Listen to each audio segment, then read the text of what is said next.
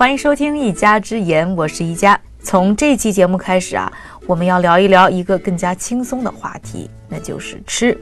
吃的话题大家都爱谈，而现代人呢更关注的是如何吃着更加的健康和营养，使得有一个概念呢一下子火了起来，那就是有机食品。创美节目的正确打开方式有几种？正确答案是，除了喜马拉雅，还有优酷视频哦。打开优酷，搜索“创业美国”，点击回车，一加带你一起围观美国。近几年啊，有机的概念可以说是风靡全球。就说我们国家吧，有机食品的销售额呢，正在以每年百分之三十到五十的速度增加，常年的缺货率达到百分之三十。过去的一年里，有百分之七十五的美国人表示曾经购买过有机食品，有百分之二十五的美国人甚至以有机食品为主要食物。在全球，有机市场在过去十年更是增长了近三倍。首先呢，我们来听一听纽约街头的人们告诉我们，他们的生活和有机到底有多近。就是能买的时候就会买，但太贵了就不买了。如果我付得起就会买，但是通常我没那么宽裕，非常贵。现在价格都上涨了，生菜、土豆这些蔬菜都比以前更贵了。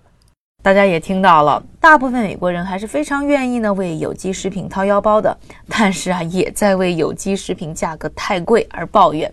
美国的有机食品价格到底有多贵呢？今天早晨呢，我刚刚在一家超市买了两盒草莓。这两盒草莓啊，产自同一个农场，看上去是一模一样，但是呢，其中一盒呢就比另外一盒贵了百分之二十五。唯一的区别啊，就是这贵的草莓上呢打有 USDA 有机食物的认证标志。除了草莓以外啊，其他很多的食品有机的要比普通的要贵了很多。最新的一份呢消费者报告就显示，在美国啊，有机食品的平均价格比普通食品高出了百分之四十七。这个差异呢，在中国市场啊就高得更多了。为什么消费者愿意为这么贵的有机食品买单呢？最主要的原因是因为很多的美国消费者认为呢，有机食品更加的健康和有营养。根据呢美国有机消费协会的一项调查，有百分之四十五的美国消费者。认为有机食品比普通食品更有营养，这更是呢很多的有机食品销售商打出的卖点。比如说，美国著名的连锁有机食品超市全食超市就标榜自己呢是全美国最健康的超市。那这到底是不是真的呢？首先，我们来听一听采取呢传统耕作方式的皇后郡农场博物馆的农业经理 Canon K 告诉我们的，他眼中的有机食品的优势在哪里？我们这里种的东西都是有机的，吃到当天早上摘的当季水果，那味道肯定是非常棒的。另外呢，我们还采访到了专门经营农产品的一个农夫市场的一个运营经理 David Hughes。他的观点呢也非常类似。这里最吸引顾客的就是季节性和食物的新鲜，你在超市里边是找不着这么新鲜的产品的。不管是 Canon 还是 David 呢，都只是说到呢食物味道好，比较新鲜，没有人提到营养二字。纽约大学的 Marian Nessel 教授从事食品及营养研究已经四十多年了，他是美国国家公共健康政策协会的理事长。还被福布斯杂志呢评为全球排名第二的吃货，仅次于美国的第一夫人 Michelle Obama。在他的眼里，似乎有机呢也并不代表着营养。It's unfortunate that there's that kind of confusion. 有机其实跟营养没有关系，消费者从有机食品里得到的是工艺水准。很遗憾的是，人们在这方面有很大的误区。有时候研究结果显示，有机食品与普通食品的营养价值相当，人们就不高兴了。有机产品尽力想要证明有机食品具有更高的营养价值，因为这可以让他们卖更高的价钱。他们没法指望靠工艺水准提价，因为消费者根本不在乎生产水准，他们在乎的是外观、味道和营养价值。And it cares about nutritional value. 另外呢，我们还找到了2009年美国临床营养学杂志上一篇长达162页的研究结果。这项研究呢是历时了五十年，发现了有机食品和常规食品的营养元素并没有什么区别，后者呢甚至在某些维生素的含量上还超过了有机食品。既然没有证据证明有机食品具有更高的营养价值，那消费者为有机食品额外出的钱又都花到哪里了呢？一家出书啦！新书《创客法则》在当当、亚马逊、京东及全国各大书店有售。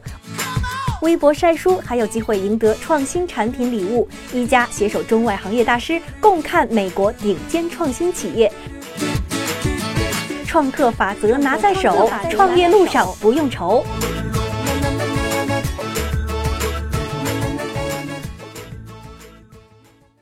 纽约客呢是非常推崇呢健康生活方式的，因此呢也非常热衷于呢购买有机食品。